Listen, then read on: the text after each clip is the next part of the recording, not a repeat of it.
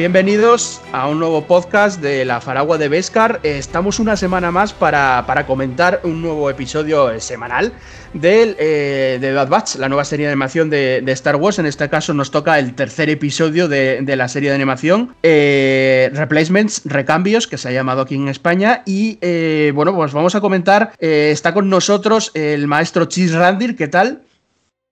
Bueno, pues aquí encantado de, volver a poder comentar estos capítulos y, vamos a ver qué tal, porque la cosa promete. Y está también con nosotros hoy para comentar el episodio eh, Nemesis, otro, otro gran crack del miembro de la Faragua de Vescar. ¿Qué tal, Nemesis? Muy buenas, chicos. ¿Qué tal? Un placer volver a estar aquí. A test is in order. Five enhanced clones, more capable than an army. Yet they exhibit a concerning level of disobedience in disregard for orders. What else you got? Give me more! Our squad's nothing but trouble.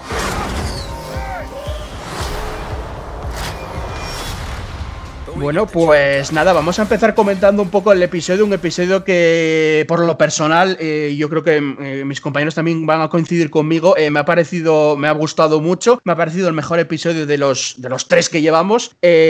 vamos a dividir, yo, bueno, siempre estoy pensando en dividir un poco el episodio en dos partes, en dos tramas muy diferenciadas. Una es el equipo de Bad Batch que, se cae en, una luna, o sea, tiene una, avería en la nave y, hacen un aterrizaje de, emergencia, se estrellan, digamos, en, en una luna y ahí eh, pues tiene que recuperar un poco eh, una, una, de las piezas de la, de la nave eh, que se la roba una criatura que se alimenta de electricidad y Omega tiene que recuperar la, esa pieza. Bueno, eso digamos que ya es un poco la parte pues floja del episodio personalmente. Y luego tenemos otra parte de la trama que es donde está la chicha, digámoslo así, que es pues la parte en la que sucede en camino y bueno, en camino y Onderon, donde a Crosshair sale Tarkin y sale el primer ministro de la Masu, le, a Crosshair eh, le asignan, digamos, un, comando de élite eh, de tropas eh, reclutadas, digamos, ya no son clones, que están a, su servicio, lo ponen al, como líder, ¿no? Y Tarkin los manda a Onderon a buscar a Sau Guerrera y a, acabar con, los rebeldes, ¿no? Y luego, pues bueno, hay una serie de escenas que ahora vamos a comentar bastante brutales, con mucha, pues insisto, con mucha chicha, muy potentes, por así decirlo, en donde se ve la crueldad de Crosshair en, en Onderon, de, pues matando a,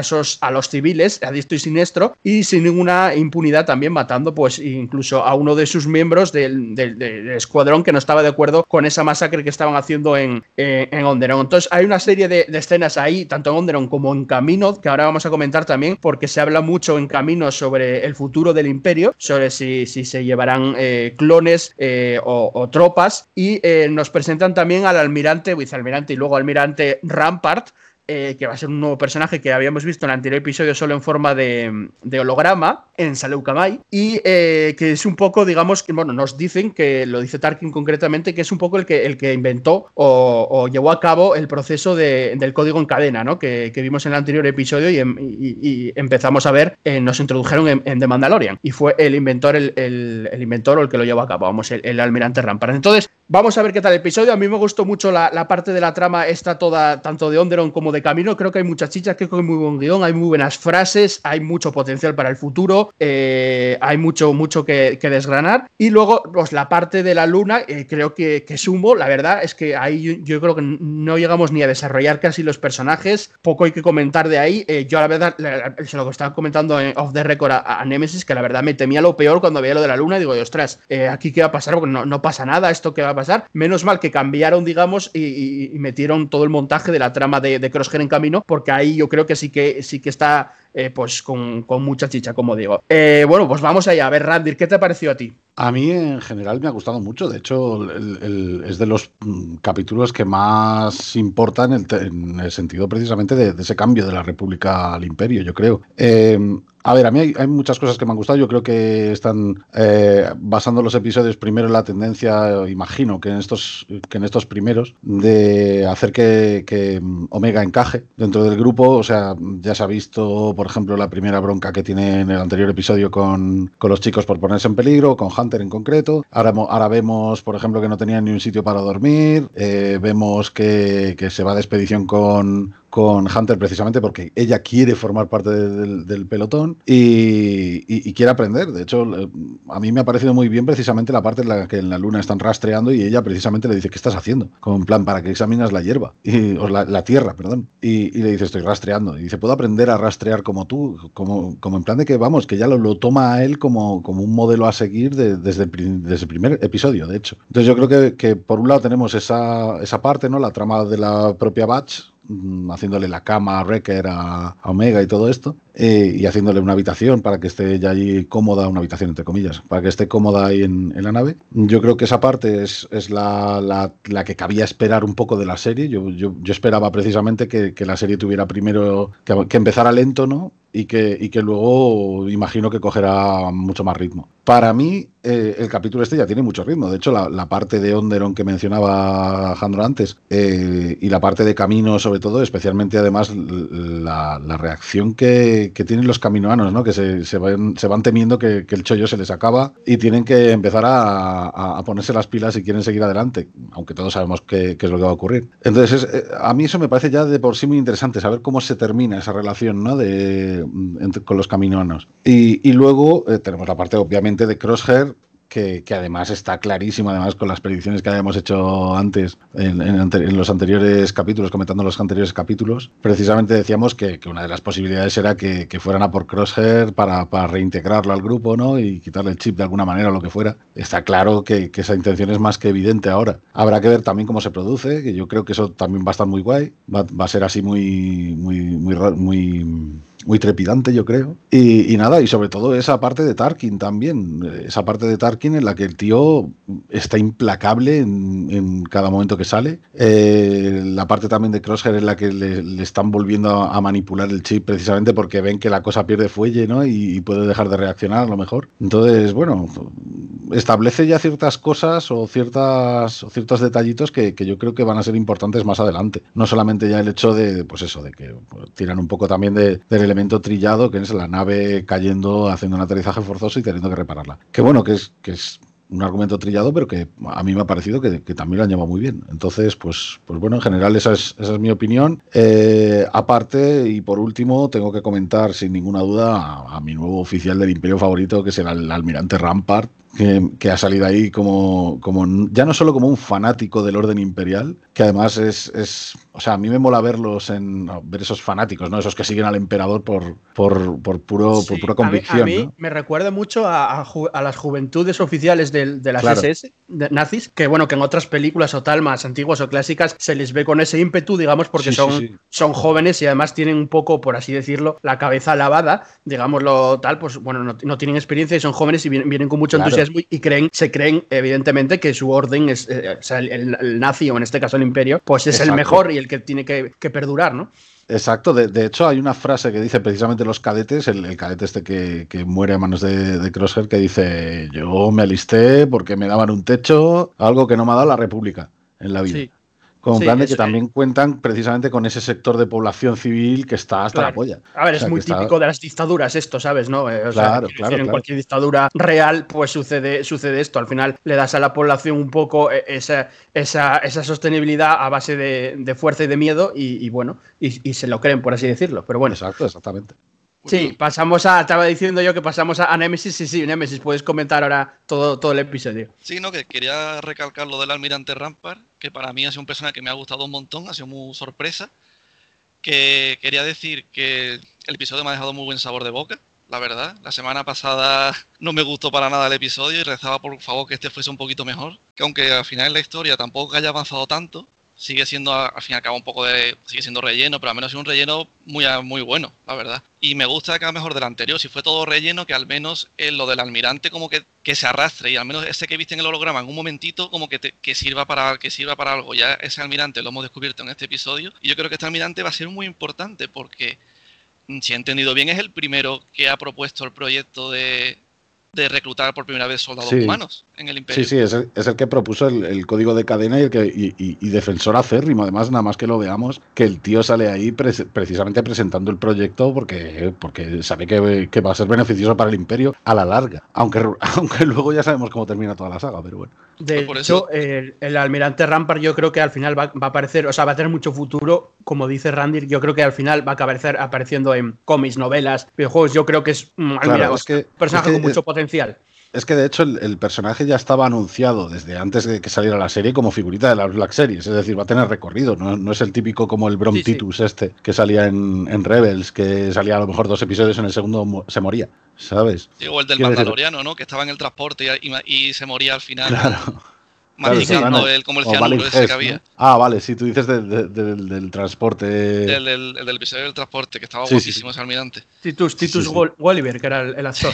Exacto, exactamente. A mí esos personajes me flipan, tío. Y, y me flipan porque los est- están representando muy bien precisamente ese cambio de gobierno, tío. Y es una serie que, aunque está orientada precisamente para, para todos los públicos y todo esto, como todas las series de Star Wars, al final tiene un componente muy adulto en ese aspecto que, que- que nos está mostrando precisamente cómo el gobierno de la República, el, gobierno que en, que en aquel entonces era, era democrático, ahora es una tiranía. O sea, creo que están haciendo un trabajo Bueno, fantástico. de hecho, no sé si os fijasteis, pero este episodio es no recomendado a menores de, de 6 años, que otros no eran, eran Anda. PG. Y este es de no recomendado de 6 años, No supongo No que por la escena de Onderon, sobre todo, que es igual un poco Claro. la más fuerte. Eh, pero sí, eh, es un poco una pequeña restricción, digamos, porque bueno, siguen siendo niños, aunque tengan 8 años, pero bueno, pero aún No, la- así. la, es- escena de Onderon es Mm. brutal, fuerte, pero, pero fuerte. fuerte, fuerte, ¿eh? Mm. O sea, es un pelotón de, de- para asesinar precisamente a esa gente. Y, y todo lo demás les importa cero, salvo a, salvo a uno. Por cierto, ¿qué, qué opináis del dolor de cabeza de Gricker? Porque me dejó ahí, ¿sabes? Ah. Eh, yo no Sí. sé si igual, no, no- igual es paja- son pajas mías, pero salió en- hasta en tres escenas con dolor Sí, de sí. cabeza. Eh, me extraña que solo sea la- accidente. Porque se había dado durante el, durante el aterrizaje forzoso, se había dado con algo, le, le había caído un objeto encima o algo. Así Eso. que no, no me he dado cuenta de eso. Yo que no, yo me quedé igual, yo pero ¿qué Sí, le pasa? es que yo ¿Será no sé si era, de- si era, si era Sí, por sí. eso o que lo quieren luego en el futuro, igual son pajas mías, claro. Pero igual que luego, igual lo quieren en el futuro hablar del chip o que le, el algo le afecta a la cabeza el, el chip. Yo, No yo creo que va a ser parte de, de, a lo mejor, de, de que tengamos un, un nuevo, no a lo mejor traidor, pero sí alguien que se queda medio loco como Gregor, precisamente. Sí, yo creo que algo le va a pasar O sea, ahí porque si no, Los es que me- golpes en la cabeza, los clones, Sí, es sobre que- todo en qué parte. Si fuera una escena nada más, o sea, un momento, va, me doy ca- no se vale, No, pero, pero es que salió en tres ¿eh? ocasiones. Sí, yo sí, creo, sí. no sé, eso lo recalcaron porque yo creo que en el futuro, en el siguiente episodio, cuando sea, algo le pasará a Guriker relacionado con, con el chip. Eso, Yo creo que ¿no? sea- no hay otra explicación. Yo creo que tiene que ser por el chip, pero si es algo por- porque esté desobedeciendo a lo mejor lo que tiene que hacer o algo, a lo mejor algo que le tendría que pasar a todos también, ¿no? No solo, no solo Bueno, el chip es que no se sabe. de ninguna manera, ¿sabes? Claro, es que depende porque tampoco conocemos el alcance de, de la influencia del chip, que eso es importante. O sea, el alcance de la influencia en, en términos de órdenes, de forma de pensar y de, y de cómo obedecerlas. Luego tenemos que el, que el chip en sí no afectaba completamente a estos clones, por lo menos inicialmente no les afecta. De hecho, fíjate que ordenar la orden 66 y el propio Wrecker dice que es la orden 66. Ni lo sabía. en plan de "Pff, ni idea. ¿sabes? Entonces, a lo mejor ahora se ha activado y, y le produce ahí algún tipo de cortocircuito, sí. lo deja medio, medio Hombre, para el acá. no chip sé. yo, yo creo que no es infalible. Quiero decir, el chip, segura- Claro. el chip seguramente de millones y millones de clones, pues el 98% funcione. Igual hay un Claro. 1% o menos que, no sé, que no, por, sea por, el- por rango de alcance o sea por... Sí, de hecho, ima- imagino que No eso sé. es el. Yo, yo eso lo achaco, o me gusta achacarlo precisamente al margen de error que tengan los genosianos, ¿no? Haciendo los clones, ¿sabes? Y, y- y que los propios clones sean más perfectos, es decir, más parecidos al, el- al ADN del huésped original, ¿no? De, de Django, que, que de otras maneras. De hecho, hay otro momento también en el que hablan precisamente del, del ADN, ¿no? De la cepa que estaban usando, creo recordar. Decían. Como que estaba débil ya, ¿no? O algo así. Claro, decían Sí, que ya la habían usado sí. tanto, la habían estirado tanto que, que Que ya no sé, como que hay que buscar a otro. clones que- raros, que sí, que lo Es- suyo sería... Es típico, ¿eh? Además, esto, bueno, de películas y series seriales de ciencia ficción, que el, que el ADN sí. o tal, se- de tanto clonarlo, pues se, Se, sin deteriora. seguir Sí, cogiendo muestras. es lógico, vamos. Sí, Está, de hecho, está muy guay. De hecho, en la, en la Luna también hay varios. eh, a la llegada de la Luna hay varias, digamos, guiños o tal a Alien, a la película de Sí. Alien. Eh, y bueno, algo más eh, películas de ciencia ficción clásica, pero bueno, me recordó Alien con tal, con la, el digamos el uno, la neblina y tal, a la llegada al, planeta. Eso sí, siempre suele árido, sórdido, de hecho. Sí, sí, sí, siempre suelen, suelen meter ese tipo. Por cierto, me gustó muchísimo la, la, animación, no, la animación no me gusta tanto, iba a decir. No, la iluminación. En este episodio tiene un, o sea, tiene bastante un papel destacado, digámoslo así, y hay unas cuantas escenas en las que el, papel de la iluminación, en eh, la parte técnica, digamos, del episodio, eh, eh, es brutal. El, para empezar, la madriguera de la criatura esta, que se alimenta de electricidad, en cuanto se me, que está oscura, evidentemente, cuando se mete Omega, juega mucho con la iluminación de la linterna de Omega. en el planeta, que también está oscuro, juegan mucho con las caras iluminadas de ellos porque tienen iluminación las mascarillas de, de y, por último también juegan o volvemos a jugar mucho con la iluminación y no es fácil, eh, viendo documentales de Pixar sobre animación, eh, la iluminación en animación no es fácil de hacer, bueno, como todo, claro. en absoluto, en absoluto. Y se come la linterna también está sí, muy ahí, se volvía ahí eléctrico. Y en la, habitación que le hace Gureker también se ve un, trabajo, un trabajazo de, sí, una cenefilla ahí con, con luces también, sí. Sí, sí. Que, yo, pensé ahí el, el requet tirando de empalme de cable y, y ala, ya la crea. Sí, sí, sí. A mí, me, gusta un montón, te lo digo. Esa escena no me lo esperaba y la verdad que como que ese personaje, en vez de ser como ya una molestia, como algo que haya que proteger, que como que ya te, te incidan en que va a ser un miembro más, ¿no? Que tiene su importancia y puede lograr a lo mejor cosas que ellos que, que los demás no pueden y que ya forma parte del, equipo, a mí me gustó mucho ese detalle. A mí, en ese, a mí en ese aspecto me encantó que precisamente ella reaccionase al momento, hostia, se le ha caído la mascarilla a Hunter, se la voy a volver a poner y respira, tranquilo. En plan, yo, yo creo que va a tener muy buen recorrido la, el personaje de Omega, vamos, que, creo que, por lo menos lo está llevando bien en la misma historia del Mandaloriano. Espero no, ver, no verlo. sí, aquí, aquí el problema, el problema o posible problema, que de momento tampoco hay demasiado, eh, para mí es el, cliché, eh, Que, se, vaya demasiado. Porque una cosa que, sortearon muy bien, y creo que sortearon muy bien, y de momento lo están haciendo, es que no está cayendo en infantilismos, para nada. No, no, en eh, absoluto. O en cargante, o ser un personaje cargante, ser una niña, ya, ya sabéis, o un niño, vamos, eh, que sea un personaje cargante o tal. yo creo que puede tener capítulos muy fuertes en el sentido de que al final está aprendiendo de, soldados y está aprendiendo a ser una soldado. Es decir, ella quiere unirse, precisamente lo dice ella, la quiere unirse a ese, a ese batallón, a ese pelotón, o a ese escuadrón, no recuerdo la, la palabra exacta, pero les dice eso. Donde yo quiero irme por ahí con vosotros y, como si fuéramos un escuadrón militar prácticamente. Y, y, Ole, también Disney al, hacer estas escenas como Onderon, en el que se ve un primer plano en el que Crosshair eh, mata a sangre fría, desarmado evidentemente a, a su, compañero o al resto, incluso se ve el agujero, digamos, que le hace, No, no sale sangre, evidentemente, ya sabemos cómo es, no sale ni siquiera en las películas, pero, em, pero bueno, eh, que de ahí ya que se han quitado una franja y ya tuvieron que poner un, no recomendado, hay que decir que Disney para estas cosas es muy, muy purista, por así decirlo, en general, quiero decir, nada más que hay una escena eh, un poco tal, ya tienen que poner un, PG superior, un a 6, a 13 o, a R en Una advertencia como, como hicieron con las pelis de animación antiguas. Sí, sí. Y, y, bien, que hacen, ¿eh? también te digo. No, no, de hecho, sí. de puta madre. Yo, yo creo que, que, poner los avisos está bien. Otra cosa es que luego que la gente los vea. Aunque no se vea nada en otro mundo, pero... De hecho, si, si se pasan de, de, de, tal, ya no puede ir a Disney Plus, tiene que ir a, a su, a su división de Star. Eh, sí, exacto, exacto. Para adultos, porque, porque ahí van con pip parentales y, y, la leche. Entonces, bueno, está muy bien que se hayan atrevido a eso, que a ver, no, evidentemente no, no, creo que vayan a más en el sentido de que, pero en ese nivel yo estoy cómodo, digámoslo así. Porque, no, no, claro,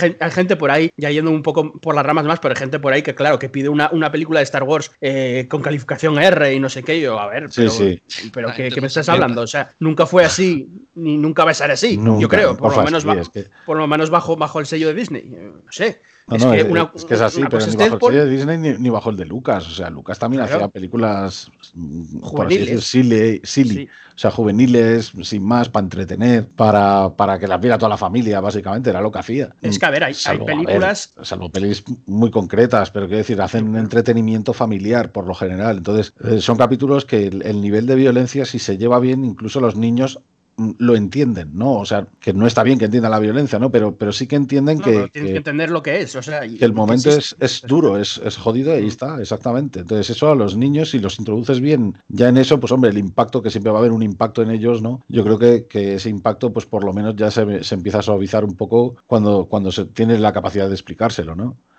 Pero, es que hay películas... ojo, no, decía simplemente que, es verdad que, ojo, que, la serie mm, para nada, eh, comparativamente, nada que ver con, Resistance. O sea, son como la noche y el día. O sea, no, no, no, no. O sea, esta, es eh, una, esta es una serie muchísimo más seria. Sí, sí, seria eh, en términos de circunstancias y, de, y, de, y sobre todo de política.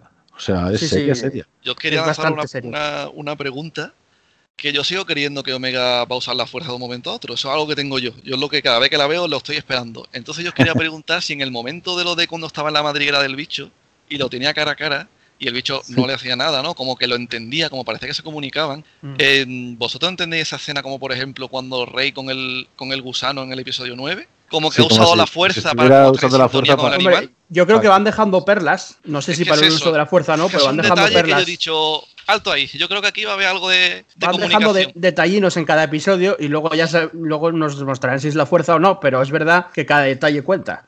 Eh, luego ya no lo sé. Yo no lo interpreté así, ¿eh? pero no lo sé. Por eso os quería preguntar cómo lo interpretabais.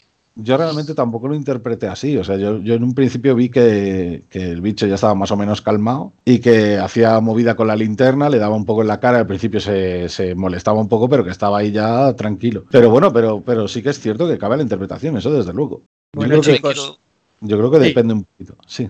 Y también eh, el. Bueno, sigue tu no, no, no, Messi, perdona. Era, era solo para introducir a, Amelia, que hoy no pudo estar con nosotros en directo grabando el podcast, pero eh, nos ha dejado un comentario de lo que le ha parecido el, episodio. Entonces, aquí en el podcast de la Faragua, aunque lo hagamos siempre eh, ahora por semana el de Bad Batch y no pueden estar con nosotros varios miembros, pues nos, nos dan su aportación. Así que, bueno, vamos a, ver qué le, qué le pareció a Amelia el, el episodio.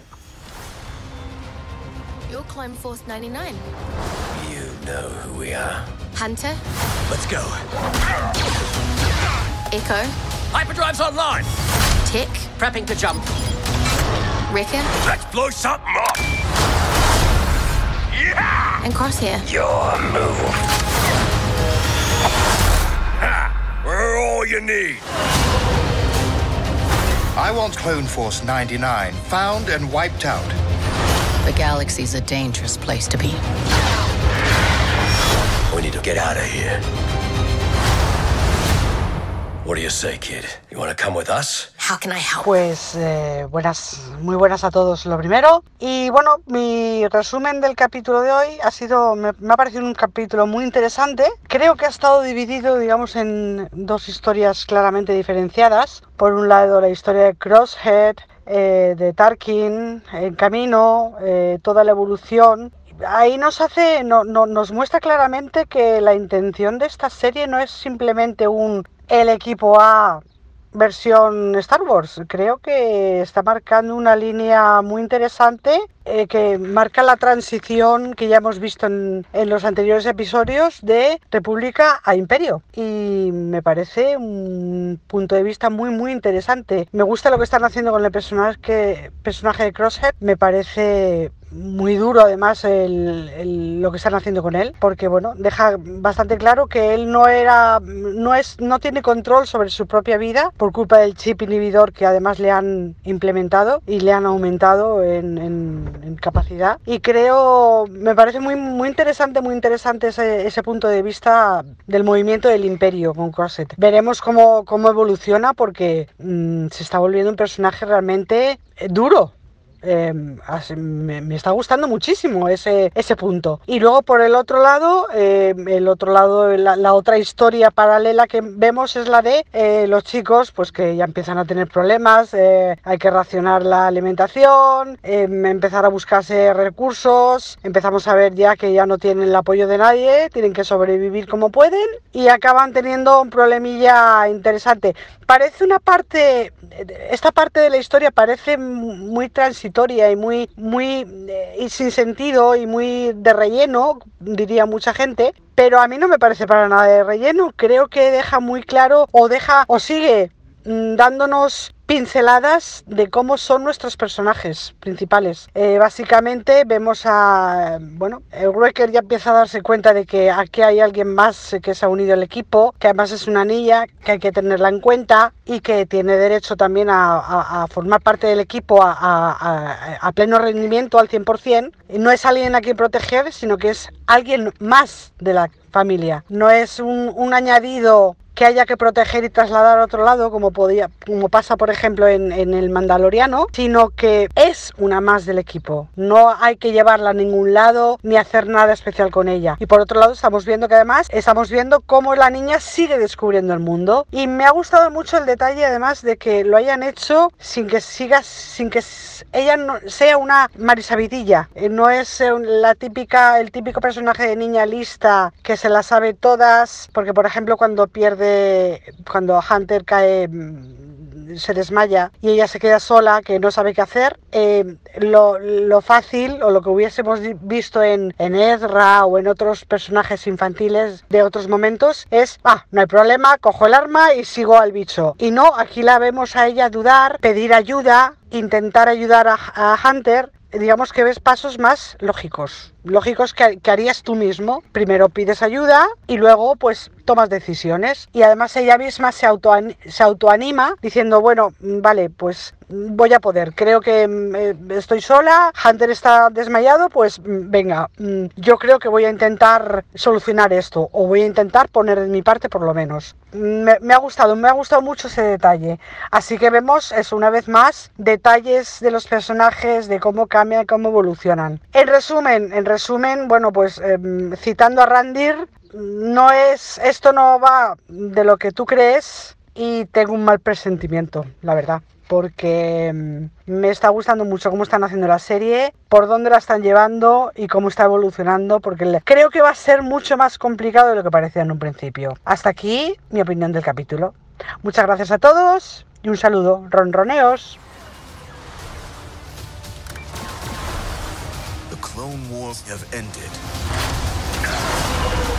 Can either adapt and survive or die with the past. The decision is yours. We do what we do.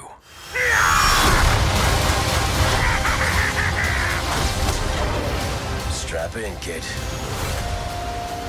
Bueno, pues eh, continuamos también hablando con, de, The Bad Batch, del tercer episodio de, esta serie. Y, y, qué querías decir, Nemesis? ¿Que me estabas diciendo algo? Sí, que quería decir que hay una trama de, de, la serie que me está gustando mucho y tengo muchísima intriga porque es que me huelo algo, como, como dice Randir, que hay algo oscuro ahí delante que nos lo van a soltar en un momento a otro, que es la trama del Lamasu. No sé por qué, es un personaje como que me, que me inquieta muchísimo. Yo no sé lo que le está pasando por la cabeza, ¿no? Y también quiero destacar que no sé si la serie vosotros la veis mmm, doblada o la veis en versión original, pero yo que la veo en doblada, el actor de doblaje del, del Lamasur quiero destacar que es una voz preciosa, además la voz creo que es característica de... Es el mismo, es el mismo actor de doblaje, creo recordar, ¿eh? De voces como Russell Crowe, ¿no? O el Valle de sí. Assassin's Creed. Yo, yo la veo, la veo mismo, en versión original, ¿no? no te sé decir. Es el mismo que hacía precisamente el Lamasur en el, el ataque de los clones.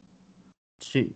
O sea, es pues, el mismo actor de doblaje, creo. Creo, que no ¿eh? sé por dónde quiere tirar. No tiene, tiene un plan ahí, porque no sé si como que en el primer capítulo te vendían que con el Tarkin no estaba de acuerdo y como que se iba a sublevar y que a lo mejor iba a hacer trato con otra gente. Al final en este parece que lo único que quiere es no perder el contrato ¿no? que tiene ¿no? y que le sigan dando el dinero y seguir como... Hombre, yo, yo creo que lo que les interesa es el dinero. Es la empresa, o sea, lo que les interesa claro. es la empresa, que son. Sí, yo, yo, estoy de acuerdo. Yo estoy de acuerdo. Quiero decir, los, los clonadores son, o parecen, ¿no? Ya no seres lentos, sino gente pragmática. No, gente que va precisamente, oye, ellos saben que están ahí por negocio. Lo dijo Dexter Yester en el episodio 2. Es claro. básicamente el, la cartera. O sea, lo que les interesa claro, es la pasta. Exactamente, claro. lo que a ellos les interesa es la pasta y es precisamente con la pasta con lo que les amenaza Tarkin. Es decir, es que es que es súper súper directa la, la, la cuestión, creo yo. O sea, ellos van directamente a, a, a, que su ejército, creo yo, vamos, por lo menos eso es lo que creo yo. Ellos van principalmente a prolongar la, la, la necesidad de que haya un ejército, lo dicen claramente en, en, el mismo episodio, ¿no? Tenemos que hacer que nuestro ejército clon vuelva a ser útil, ¿no? Algo así, dicen, o vuelva a ser el, Y el, el proyecto que tendrá que tener, yo creo que tiene que ser algo ya súper gordo, porque ya lo de ponerte un clon que tenga puntería perfecta, que tenga, ya eso ya está muy visto, tío. Yo creo que ya nos van a meter pues... en el jardín de, de clones sensibles a la fuerza. Yo apuesto por eso. Puede ser, puede ser. La cuestión es, mmm, porque no recuerdo si habían mencionado algo precisamente de... O sea, hay una parte inicial que no, no recuerdo muy bien, que no sé si era eh, que estaban hablando Tarkin y, bueno, la, en fin, que, que, que, no me acuerdo, que, que, se me ha ido un poco el santo al cielo, perdonadme. Nada, Es, yo es- también es estoy que estaba, es que lo estaba viendo mientras. No, no, lo estaba viendo mientras estaba currando. Y entonces había veces en los que obviamente no podía Ya, prestar ya atención. no podías. Sí, Pero bueno, lo que quiero decir que yo creo que la Omega va a ser como el primer éxito de ese proyecto que tienen, ¿sabes? sí. Sí, sí, sí. Bueno, a ver, puede ser muchas cosas, Omega. Es que. Y además, yo creo que Omega no, no lo van a, a- a- Incluso hasta final de temporada, hasta agosto, para, no, para nuestro tiempo real. Yo creo que igual no ni, ni siquiera sabemos lo que, lo que es lo que quieren hacer con él. Por cierto, una cosa que sí noté, yo, yo veo la, la- la serie en versión original y la voz, no sé si es la misma, el mismo doblador eh, americano, pero la voz de Crosshair es parecidísima a la de Cad Bane de, de Clone Wars. pero parecidísima. Sí, ¿eh? puede El- ser, puede eh, ser. Yo no sé si es el mismo, pero, pero es muy, muy parecida, sobre todo más y más con el casco puesto, que es esa voz ronca, digamos, que tiene eh, así Sí, como de malo. Claro. Sí, eso sí. como de, de malo, de villano, claro. No, el Sí, sí. doblaje de la serie es fantástico y también hay que destacar el enorme trabajo que hacía, creo que en el, en el primer episodio, cuando salía el canon, yo creo que era Claudio Serrano, ¿no? Con, Sí, sí que era. sí. hacía un Sí, sí, trabajo lo magnífico, comentamos. Sí, ¿eh? sí. Sí, sí.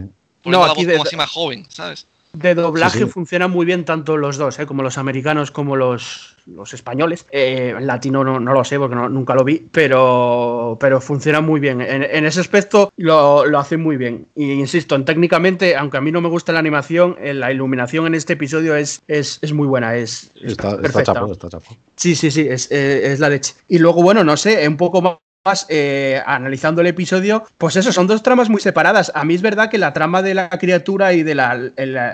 se estrella es un poco, entramos ya en el terreno cliché y no, no me hubiera gustado nada, pero nada, nada, si solo hubiera sido esa trama. ¿Sabes? Que no la Sí, combinaron. sí, yo, No, yo creo que yo creo que tiran un poco de clichés precisamente porque era lo que había también en esos seriales antiguos, ¿no? Que siempre pasaban movidas muy típicas, Sí, ¿no? Que llegabas a ver pequeñas 50 millones de veces. sí. Claro, esas pequeñas aventuras iniciales que son precisamente la- lo que decía, la toma de contacto de, de Omega con el grupo y ya cuando, cuando estén ya más acostumbrados los unos a, a la otra y viceversa, pues, pues pues que tiren para adelante, ¿no? Y, y- y sigan para adelante precisamente con, con la trama grande que ya imagino que se entrelazará precisamente con la de Crosshair. Yo agradezco Está toda la parte de camino, la verdad. Si hubiese sido los Sí, sí, 25 sí. minutos, solamente lo de la luna, no sé yo cómo Sí, yo sí, aquí sí. sentado ahora, ¿eh? Hablando. La Eh, sí, a ver, está muy bien porque además la diferencian también porque, claro, la parte de la luna igual sí que es más, no, sé, infantil o ligera, por así decirlo, y la otra parte está un poco más orientada igual ya a los fans, al- a, la Sí. continuidad del Exacto, canon, porque exacto. se ven cosas ahí de la continuidad del canon, del código en cadena, del, del- del paso Sí, de al, clones al final a- te da a algo, tropas. al final te da algo, perdona, al final te da algo que es familiar porque ya conoces esa historia, porque ya la has visto o vivido en algunas otras, en algunos otros productos que haya por ahí y, y a la vez te ofrecen pues un poquito de enganche para el fan veterano como siempre, ¿no? Que te, que te meten ahí Easter eggs, lore y directamente en este caso, yo creo que directamente en este caso están yendo por una línea clara hacia ahí, lo decía antes. Yo por lo general eso es te lo dejan caer, pero, pero no, lo, no es tan explícito en la trama. Quiero decir, lo de camino es recurrente. Pasa en todos los episodios, se ve la situación. No es algo puntual que Tarkin mande una cosa y el resto de aventuras ya es aventuras con ellos, sino que están insistiendo en eso y, y creo que es más que intencional, vamos, está demostrado. Sí, sí, no, claro. Además, el personaje del, del almirante Rampart, eh, como tú decías antes, Randir, No, está encantado. creado eh, para, o sea, está pensado, evidentemente, eh, y planeado para que sea un personaje, yo creo que de, que de peso durante, no sé si solo la primera temporada, puede que sí, luego muere o lo que sea, o no. Pero. Yo espero que sea de los que no pensado. muere. O sea, a mí, a mí como Sí, yo también. me parece un villano muy bueno. Un villano Sí. que puede tener también mucho recorrido, ¿eh? ojo, y, y no me extrañaría que, que- que si los fans le pillan cierto carisma, ¿sabes? Si, si le ven cierto carisma y, y le acaban pillando el rollo, que al final sea uno de esos personajes que, que a lo tonto vuelvan live action. Está es pensado, está, hacerlo también. está pensado para eso. O sea, yo te digo una cosa, si está lanzado como figura Claro. desde el principio es porque quieren, saben que se va a vender. O sea, eh, es que estamos hablando con, con una persona, vale, que al principio era vicealmirante, que parece que Tarkin le hace caso, quiero decir, es alguien que está trepando y que consigue precisamente el rango de almirante en este, en este capítulo, porque el tío era vicealmirante inicialmente, cuando, cuando lo vimos en el capítulo anterior. Y, y ahora lo han ascendido y es un tío que, va, que ha trepado en el imperio, ya es el arquetipo perfecto de, de oficial imperial ambicioso, o sea, ha trepado en el imperio precisamente aportando cosas que inicialmente necesita el imperio. Oye, necesitamos el, código de cadena, necesitamos que todos los ciudadanos estén identificados, necesitamos que, que la moneda sea la misma. Yo creo que es el mismo autor, el capullo este de, de todo. Me flipa ese personaje, tío. Un fanático Es así súper leal, tío, con Bueno. ideas nuevas y con Sí. ganas de traer Jo- frescura al imperio, me sí. encanta. Joven, exactamente, joven. Sí.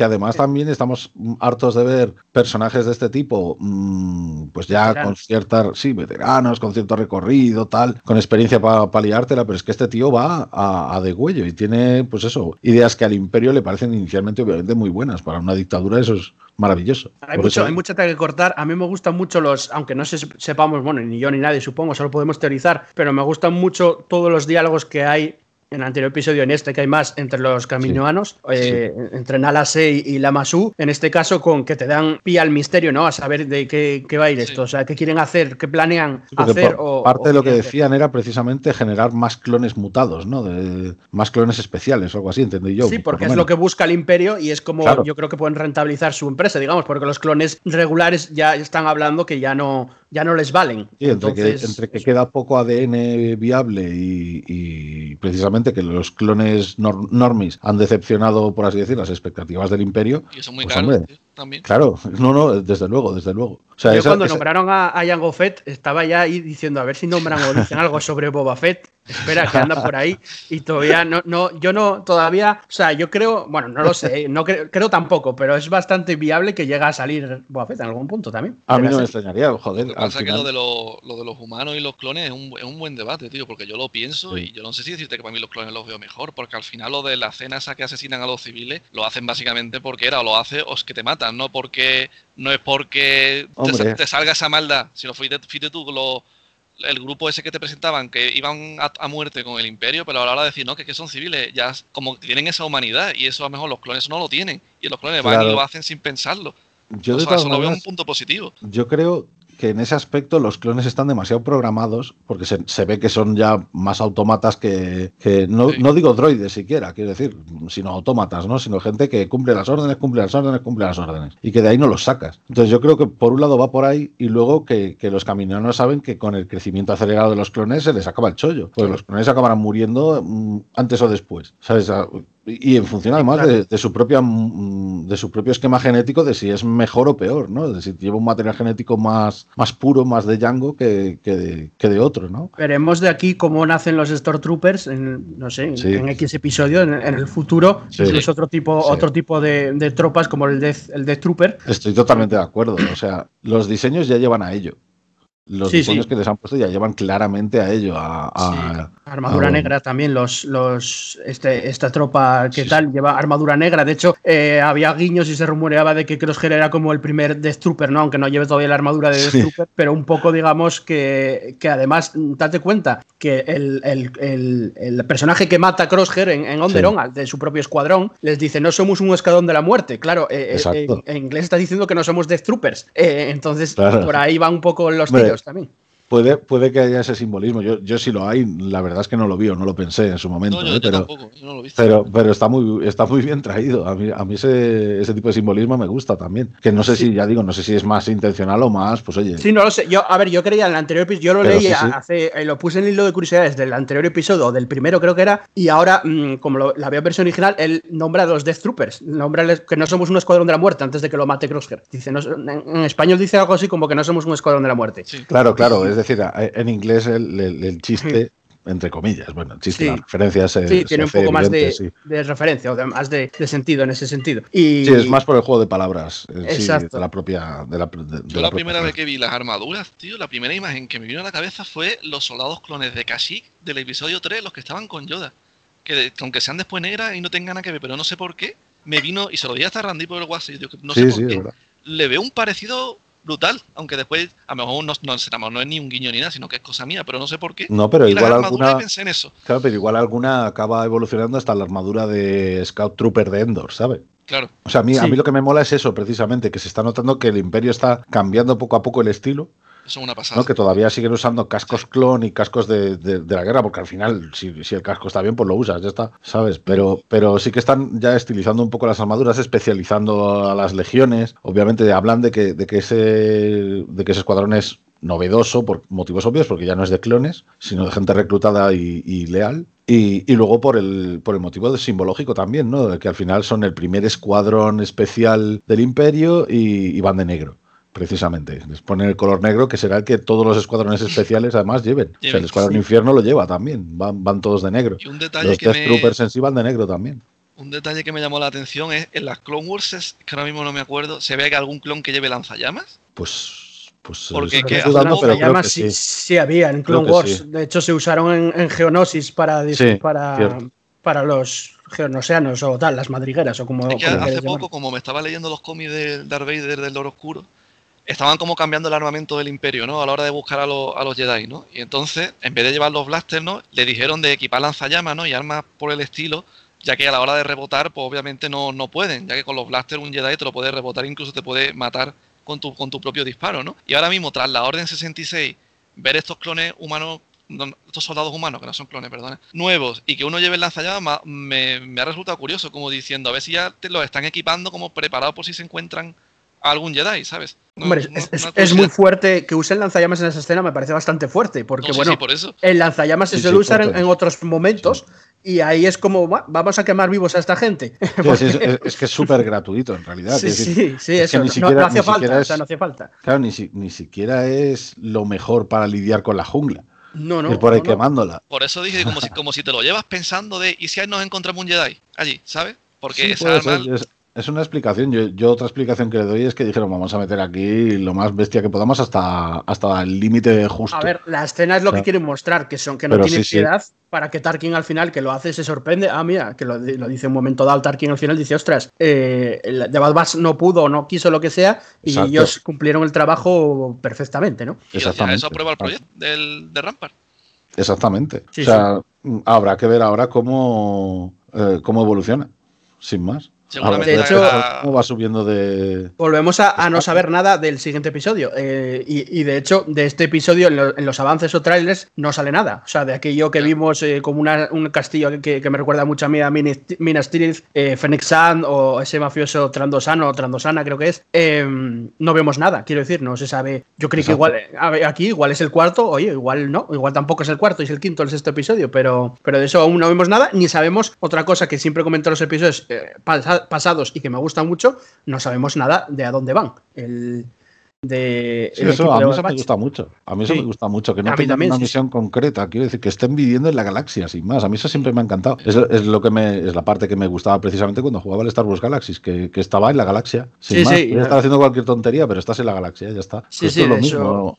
O, o- Yo o como creo- cuando echas una partida de rol también. Yo creo que van a acabar yendo a rescatar a, a Crosshair. Yo creo que es inevitable que lo van a acabar rescatando porque ya el Crosshair pobre ya es como un Frankenstein. Lo tienen al pobre ahí haciendo ya como lo torturan ya como quieren. Y lo- entonces yo creo que van a acabar yo, yo yendo creo a por que él. el propio, yo, perdona, es que, es que a colación de eso, yo creo que el propio Crosshair, en los momentos en los que le dan el chispazo, a lo mejor no. Pero yo creo que precisamente le dan el chispazo porque sigue pensando en hay algo que no encaja aquí, ¿sabes? Entonces, a lo mejor Crosshair en, en sí mismo, como personaje, como personaje cruel es la leche, pero también habrá que ver cómo se libera de ese control, ¿no? Porque yo creo que obviamente eso, eso va a aparecer en algún momento, en algún momento lo liberarán, yo creo que a Le mitad de chip, temporada. seguramente. Sí. Claro, yo, yo imagino que a mitad de temporada o a lo mejor un pelín más adelante, pero para darle cierto empaque, ¿no? A esa, a cierto peso a esa, a esa trama. Y, y que más o menos a mitad de temporada o más adelante, pues, pues se volverá a unir a ello y, y a partir de ahí, pues ya será contra el imperio a saco. Crosshair no creo que sea el villano de, de la serie. Ya de momento el No. villano tenemos a Rampa y No, a el, Tarkin. villa- el villano, a- en principio siempre lo dijeron ya en entrevistas, el villano de la primera temporada es Tarkin. Eh, Crosshair yo creo que es un, un- Sí. eso, pues un método y como dice Randy, a mitad de temporada o el episodio 12 o el 13 o el, no Sí. sé, o el 10, eh, lo, lo liberarán o se sacrificará o algo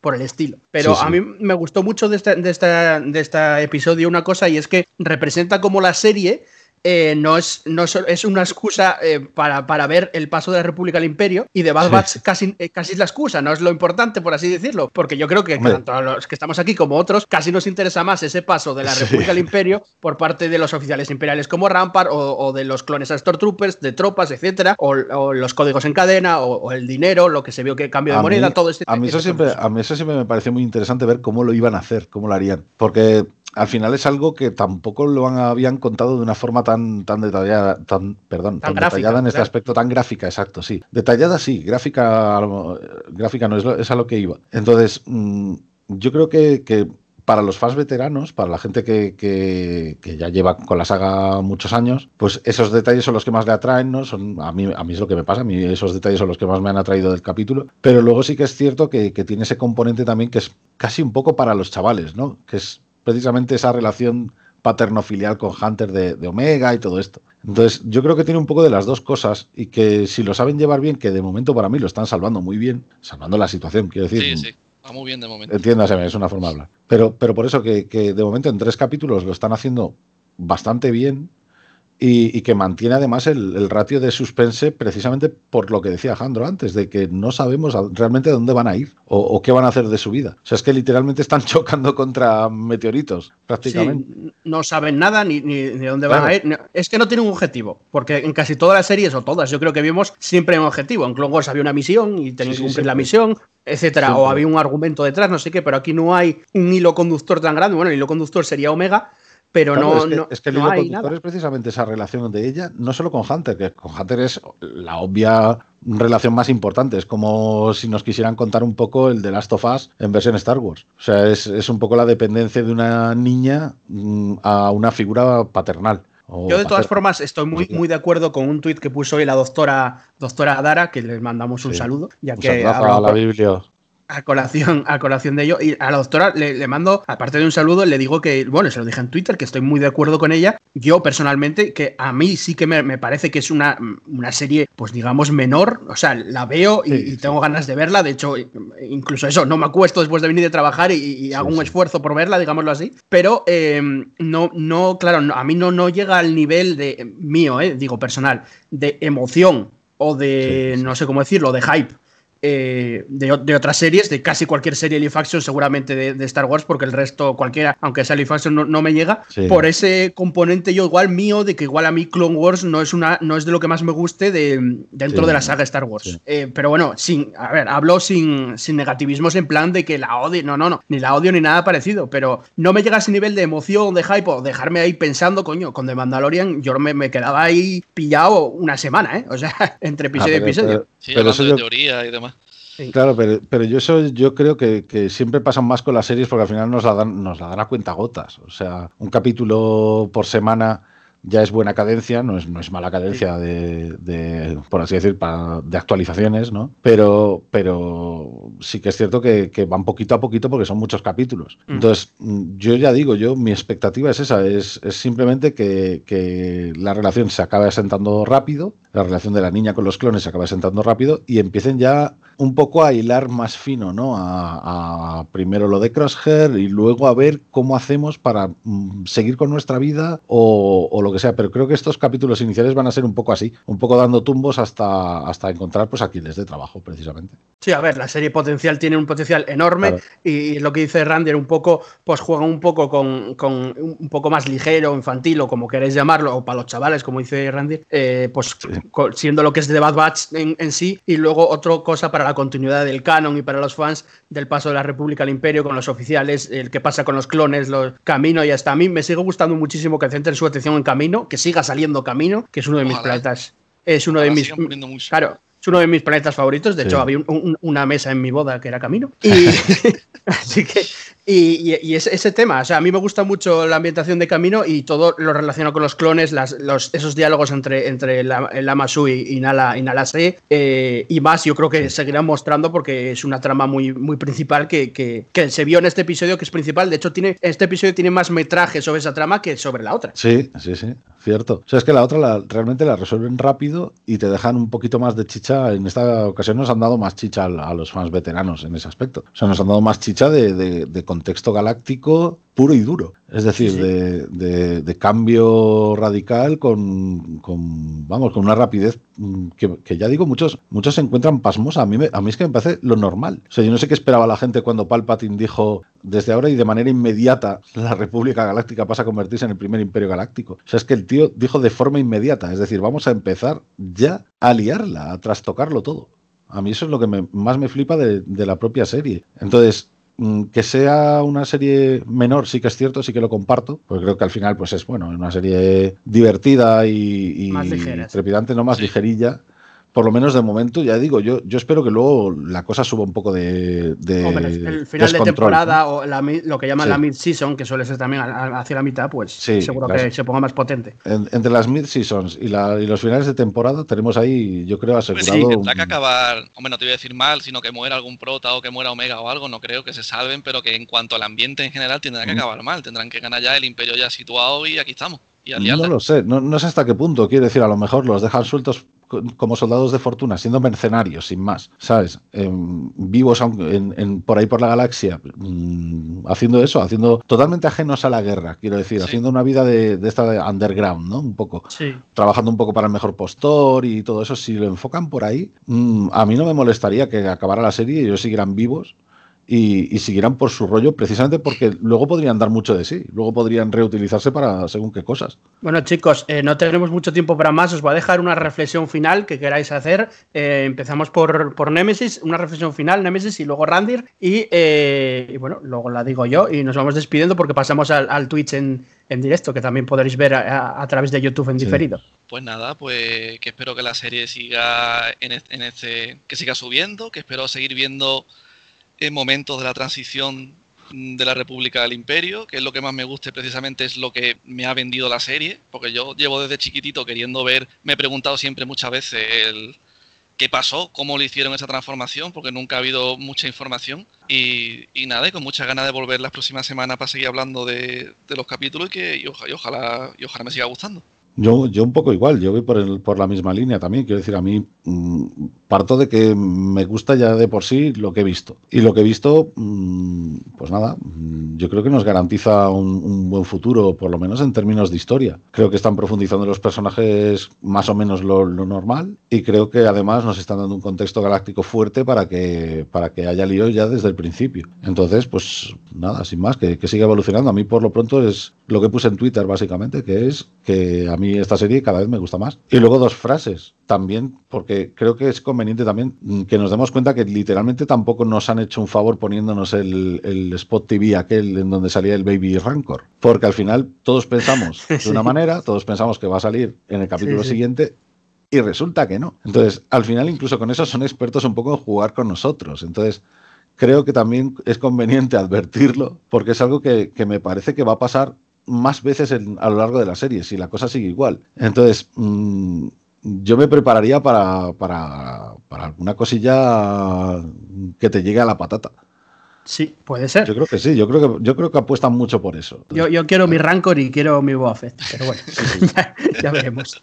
Eh, nada, yo, bueno, por mi parte, como reflexión un poco final, yo solo decir que, que es verdad, a mí el segundo episodio fue el igual que menos me gustó, este tercero es el que más me gustó de los, de los tres, en, en el contexto de los tres episodios, duda. partiendo de la base que solo lle- llevamos tres episodios, es bastante pequeño la- el margen, eh, ya veremos cuando llevemos 10 por lo menos, pero me gustó mucho, me gusta mucho el, toda la parte, lo que hemos dicho, de Crosshair y el y sobre todo más que Crosshair en la parte de camino, me gustan mucho esas conversaciones caminoanas, me gusta mucho eh, el paso de la República al Imperio, creo que es lo mejor hasta el momento de la serie, todos esos detalles que dan de cómo la República está convirtiendo en el, en el Imperio y cómo a través de este nuevo personaje, el almirante Rampart, vamos a ver, yo creo, esa transición, eh, el la transición también de tropas, digamos, de clones a Stormtroopers o a Death Troopers o, o a lo que sea, cómo, cómo se va a llevar esta transición. Y eh, es verdad que, por ejemplo, lo que, que ahora mismo suena, suena raro, pero ahora mismo lo que menos me interesa es de Bad Batch.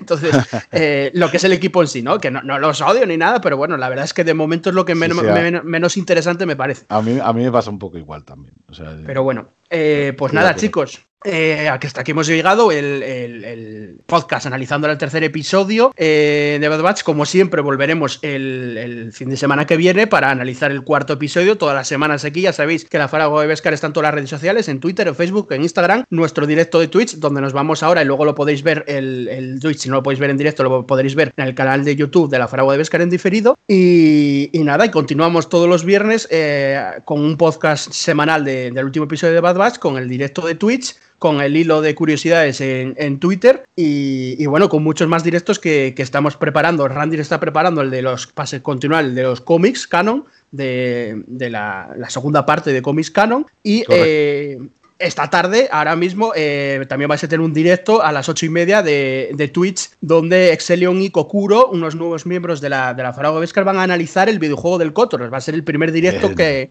de la Fragua de Vescar sobre, sobre videojuegos. Sí, sí, así que no será, no será el único, ¿vale? Porque estamos planeando ya tener un directo eh, pues casi semanal sobre, sobre videojuegos de, de Star Wars. Así que eh, estar atentos al, al, al Twitch en directo y si no lo podéis ver en directo no os preocupéis porque lo vamos a subir al canal de, de YouTube de la Faragua. Eh, pues nada, muchísimas gracias eh, Nemesis por estar con nosotros. Pues nada, muchas gracias a vosotros, un placer como siempre. Y nada, y no os podéis quejar de trabajo, ¿eh? Aquí la fragua nunca duerme. Anda que no, no estamos en sitio, estamos haciendo Pues cosas. menos, no, li- literalmente a veces. Sí, ya te lo digo literalmente. Y muchas gracias al maestro Chis Randir, como siempre. Nada, como siempre, un placer y Que la fuerza os acompañe. Siempre está el maestro, siempre, el maestro siempre anda por aquí, eh, de vez en cuando, escuchándonos y viéndonos en, en directo. Pues nada, chicos, eh, nada, eh, nos vemos en el siguiente podcast de la semana que viene, analizando el cuarto episodio ya de Bad Batch y que Frog Lady os acompañe.